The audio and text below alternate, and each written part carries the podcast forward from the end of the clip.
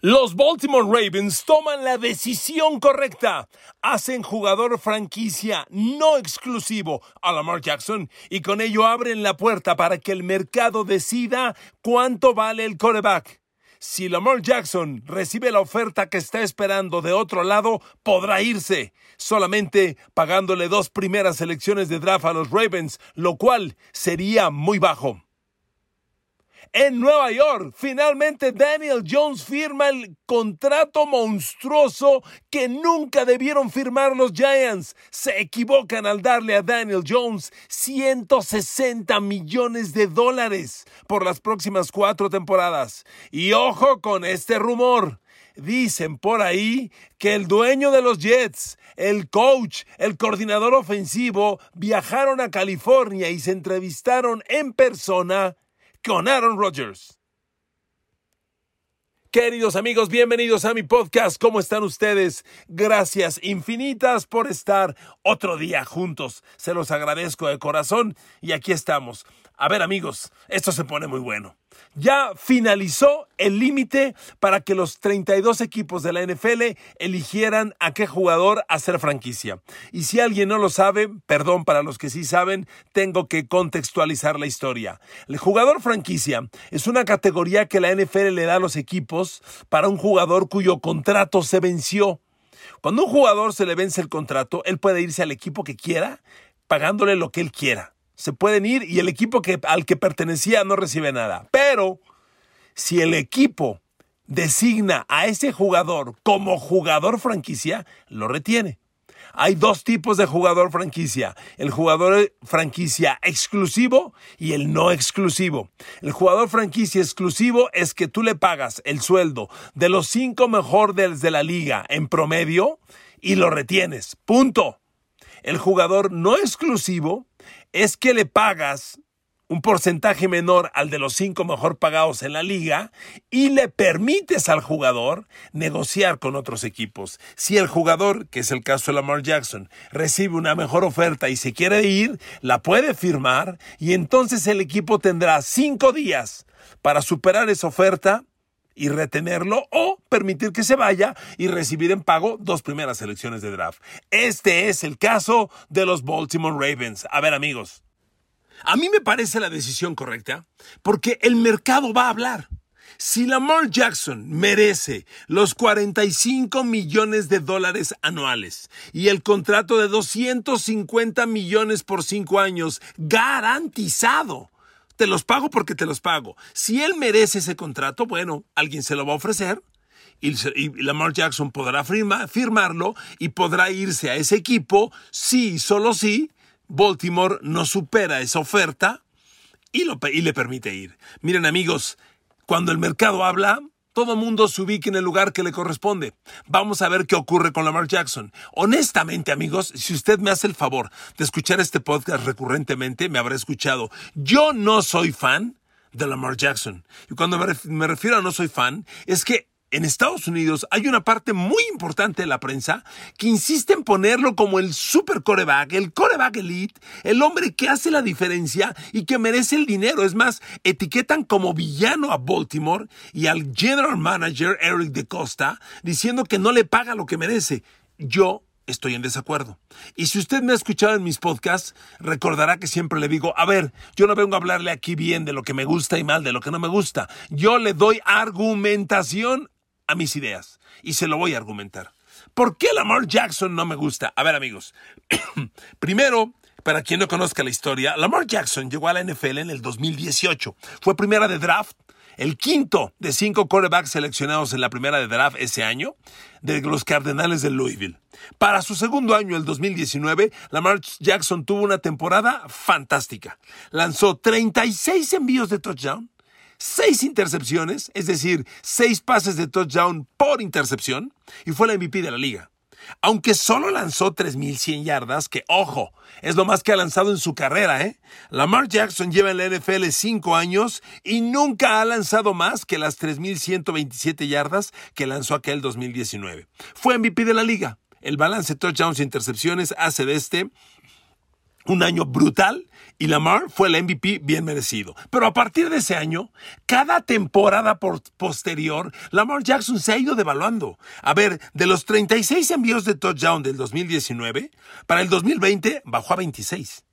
Y para el 2021 bajó a 16. Es decir, en dos años consecutivos ha lanzado 10 pases de touchdown menos. Y para el 2022, que fue la temporada pasada, lanzó 17 pases de touchdown, que es lo mismo que el 2021 que lanzó 16. Sus intercepciones no son escandalosas. En los cinco años que lleva en la liga, cuatro veces ha lanzado menos de 10. Está bien, eso es bueno. Pero a ver, el año pasado tuvo 17 de touchdown, 7 intercepciones. Eso para una temporada de 12 partidos y además 2.200 yardas, por Dios. Y estuvo cerca de lanzar menos del 60% de completos. Lanzó el 62.3. Amigos, esos números son malos. A ver, ¿qué tan malos? Ahí le voto argumento. La temporada pasada, fíjese lo que es interesante. Temporada pasada, ya le decía, Lamar Jackson lanza 17 de touchdown, 7 intercepciones. Para empezar, jugó 12 partidos. De los 17 perdió 5. Eso es casi la tercera parte. Lamar Jackson ha entrado a un escenario de no estar sano toda la temporada, porque en el 2021, hace dos años, también jugó 12 partidos de 17. Lamar Jackson ha perdido 10 juegos de 34 probables en las últimas dos temporadas. Eso, perdón, no es bueno. Enseña otra debilidad. Ahora, temporada pasada. Lanza 17 de touchdown. Miren, yo recuerdo muy bien, yo sigo esta liga semana con semana. Yo no la vivo un ratito, unos meses, no, todas las semanas. La temporada anterior, Lamar Jackson arrancó espectacular. En las primeras tres semanas tenía 10 pases de touchdown. En tres semanas. Sí, pero ¿qué cree? Acabó con 17. Es decir, en las primeras tres semanas lanzó 10 de touchdown. Y en los últimos nueve partidos que jugó, solo lanzó siete de touchdown. Ni siquiera lanzó un pase de touchdown por partido en sus últimos nueve partidos, en los que además lanzó cinco intercepciones. ¿Ok? Recapitulo.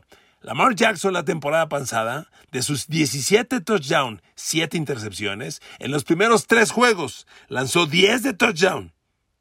En los últimos nueve, solo siete de touchdown por cinco intercepciones. Perdón, eso no es elite, pues, elite, eso es malísimo. Temporada pasada, ¿ok? A lo mejor mi memoria anda mal y en el 2021 Lamar Jackson tuvo un gran año. Ah, perdón, de la temporada pasada, otro dato.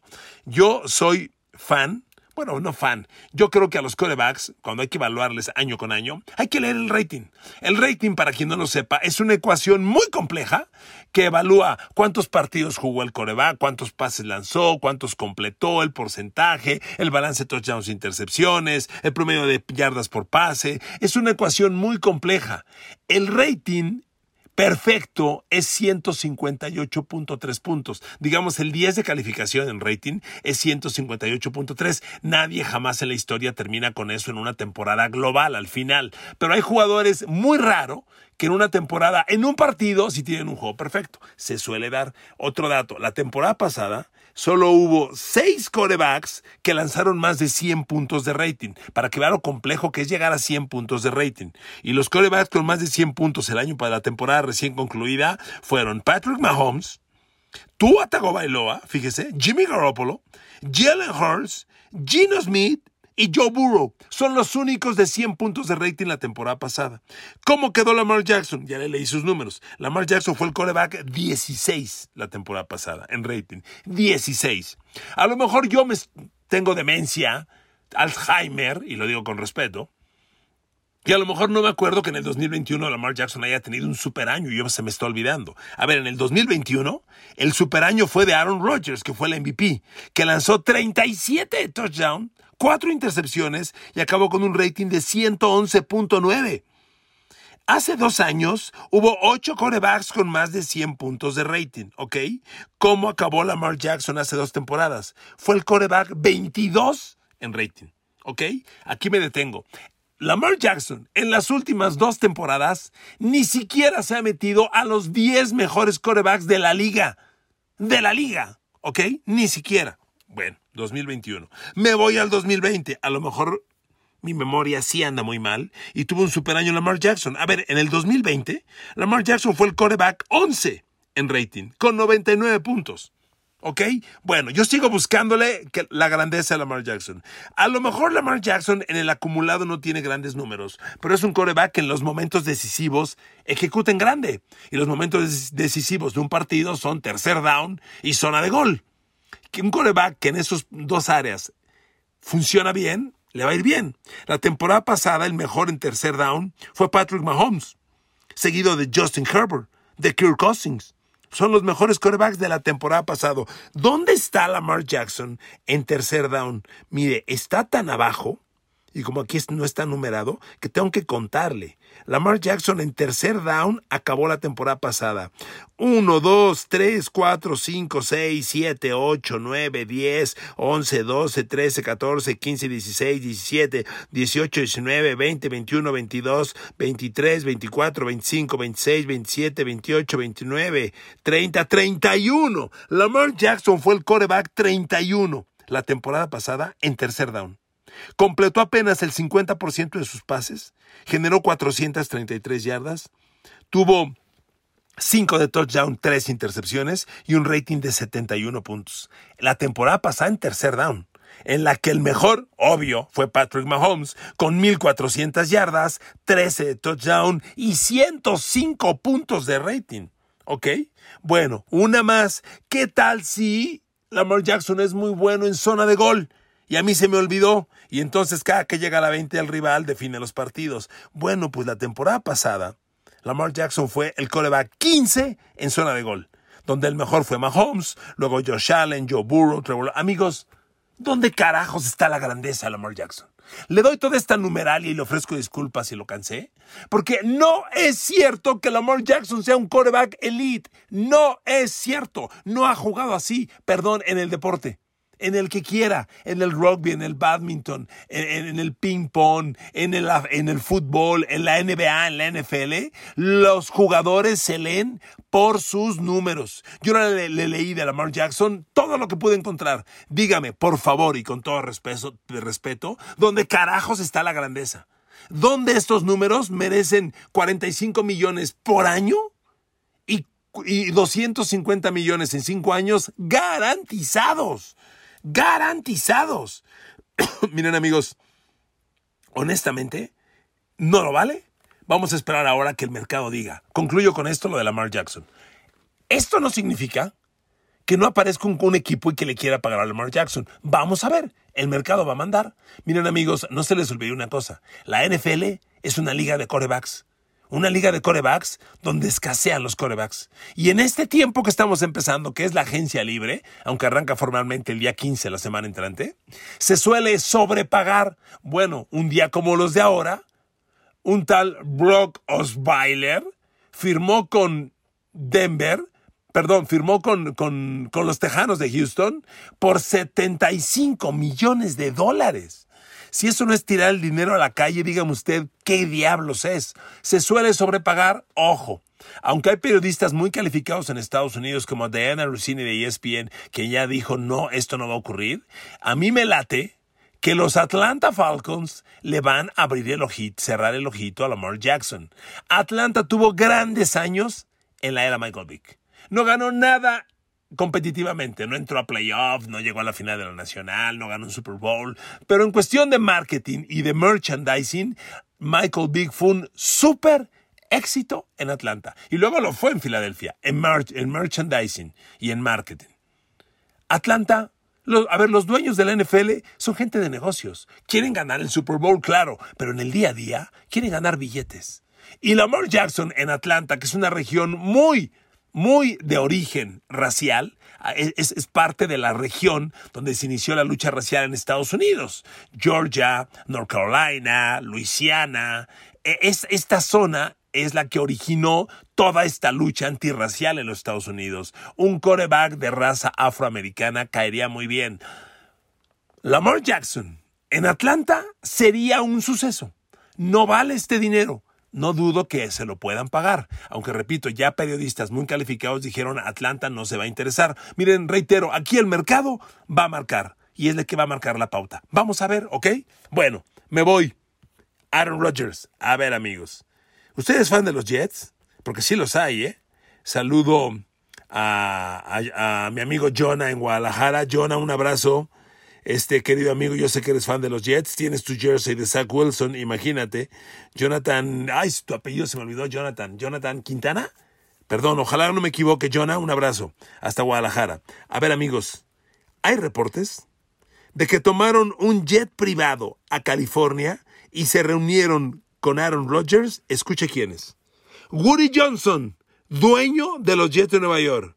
Joe Douglas, general manager de los New York Jets. Robert Sale, head coach de los New York Jets.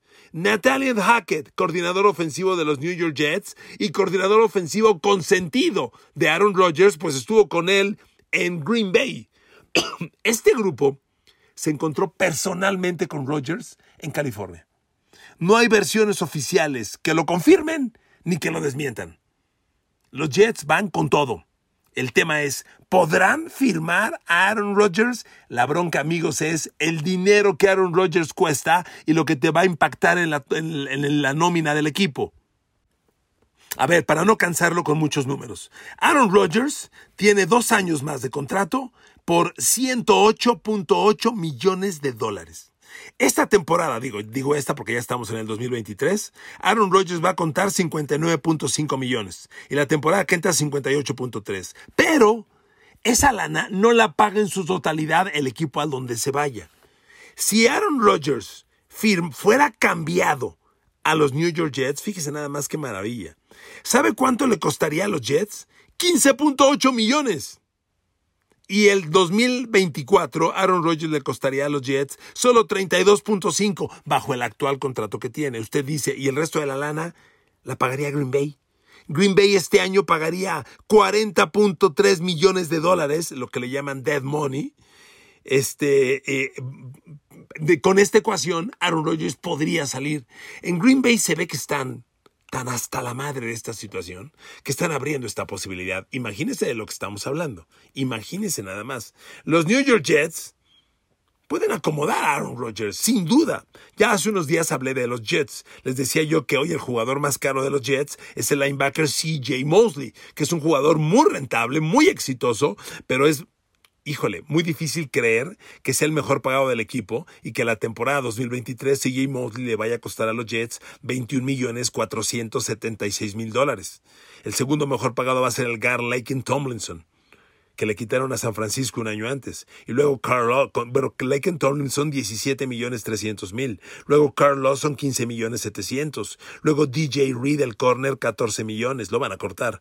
Y en fin, entonces amigos, a ver. Los Jets van con todo por Aaron Rodgers. Los Jets se reunieron dos veces con Derek Carr. Y como, como decía mi tocayo, mi brother, el perro Bermúdez, la tuvo, era suya y la dejó ir. Sí, absolutamente. Ya los Jets perdieron a Derek Carr. Van con todo por Aaron Rodgers. ¿Lo lograrán? Vamos a ver. Concluyo con esto. A ver amigos, ya les decía yo, hace algunos años, en una etapa como esta, los Houston Texans le dieron a Brock Osweiler 75 millones de dólares. Dinero tirado literalmente a la basura. Bueno amigos, resulta que ayer los New York Jets han firmado a Daniel Jones por cuatro años y 160 millones de dólares. Daniel Jones de los Jets va a ser el séptimo quarterback mejor pagado de la liga. A ver amigos, Daniel Jones, en lo que va de su carrera con los New York Jets, tiene 60 envíos de touchdown, 34 intercepciones. Es el quarterback que más balones ha perdido en la NFL desde el 2019. La temporada pasada corrigió muy bien el camino. Bajó a, cinco intercepciones en todo el año, que para 16 juegos es una cifra extraordinaria, aunque solo tuvo 15 de touchdown. Y cuando llegó el juego grande, que fueron los playoffs, pues por Dios, Daniel Jones fue exhibido y ante los Philadelphia Eagles tuvo un partido paupérrimo y los Giants perdieron. Amigos, ¿es Daniel Jones el séptimo mejor coreback en la NFL? Antes de que usted diga no, lo digo yo. Ni madres. Por favor, no digamos tonterías. Amigos, cuando un equipo como los Jets, como los Giants, llega a playoff después de tantos años en la derrota, con un nuevo coach como fue Brian Dable, se genera una química interna muy especial.